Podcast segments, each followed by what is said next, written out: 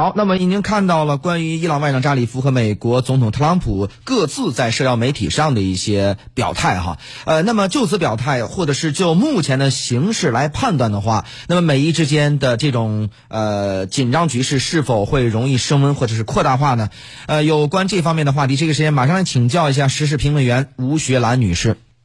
应该讲，现在伊朗方面在非常紧张的关注着美国的动向，因为美国的下一步行动呢，会决定伊朗下一步的行动。还有就是刚才我们的记者提醒，在一到两个小时之后呢，伊朗最高精神领袖哈梅内伊他要发表的讲话，哎，很可能是今后伊朗行动的一个指针，我们要密切的关注。现在我们可以想象，美国方面呢正在紧张的进行一个磋商，因为是否对伊朗的行动采取一些报复行动，现在美国恐怕也有一些纠结。因为从美国心中，他很清楚伊朗究竟是怎样一个性格的国家。虽然从军事实力来说，伊朗和美国根本不在一个水平线上，但是伊朗这个国家，它的性格就是钢是铁。那美国一脚踢上去，很可能美国自己也会脚痛。所以呢，美国真的要。采取行动，然后导致美国和伊朗之间战争开始嘛？恐怕特朗普现在也必须要纠结，因为特朗普在二零二零年最大的一个目标是要争取竞选连任。如果说中东战争升级，那很可能他会像呃之前的希拉里一样，他会陷在班加西那样的一种状况会发生，